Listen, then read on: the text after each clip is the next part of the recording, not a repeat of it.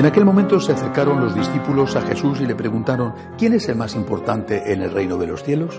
Él llamó a un niño, lo puso en medio y dijo, os aseguro que si no volvéis a ser como niños no entraréis en el reino de los cielos.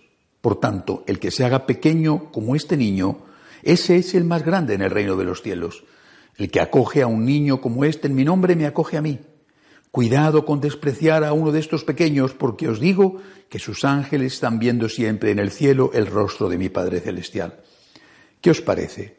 Suponed que un hombre tiene cien ovejas. Si una se le pierde, ¿no deja las noventa y nueve en el monte y va en busca de la perdida? Y si la encuentra, os aseguro que se alegra más por ella que por las noventa y nueve que no se habían extraviado.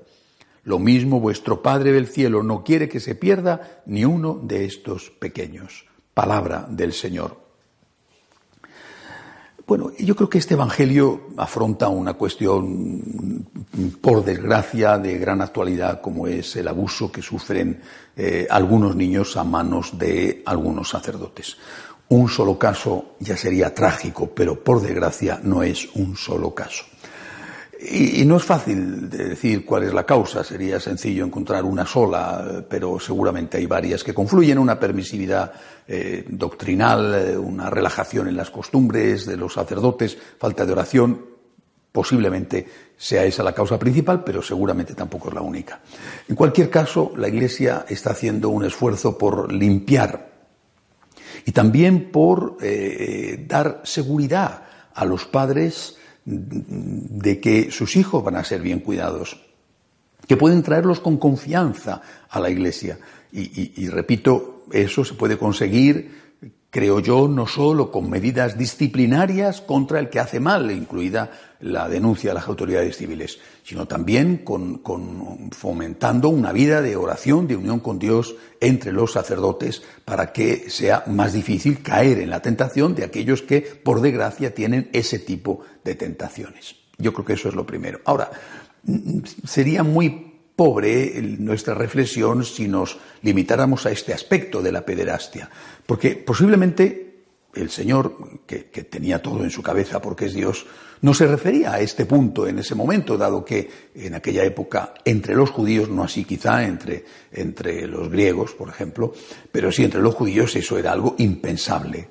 Seguramente estaba refiriéndose a otro tipo de contaminación.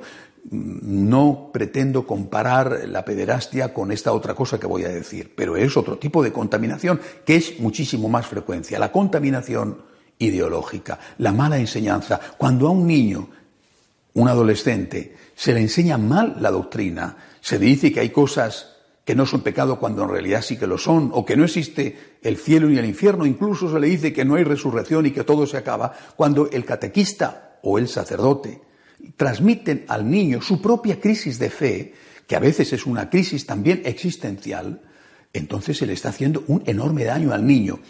Me daría mucha pena que nos que nos fijáramos exclusivamente en la pederastia y que no tuviéramos presente la malísima catequesis, la deformación doctrinal y moral que en tantos sitios, por desgracia, no tengo ni idea de si es una mayoría o no, no he hecho una estadística, pero me consta, en tantos sitios, por desgracia, se da a los niños y a los adolescentes. Hay que preguntarse por qué de tantos colegios católicos o de tantas parroquias católicas que tienen niños preparando para la primera comunión, ¿por qué después salen tan pocos adolescentes, jóvenes, adultos con una vida cristiana intensa? Ciertamente el ambiente es terrible y muchas veces la familia llevan a los niños a la parroquia para que haga la primera comunión por un acto meramente social o al colegio de religiosos porque es, eh, por lo menos tiene fama de tener una mejor educación.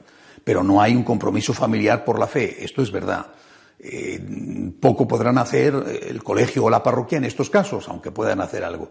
Pero aún así me parece que cometeríamos un error si no hacemos un serio examen de conciencia. ¿Qué estamos haciendo con nuestros niños y con nuestros jóvenes? ¿Les estamos transmitiendo una experiencia religiosa? Nadie puede dar lo que no tiene si no tienes una experiencia de fe.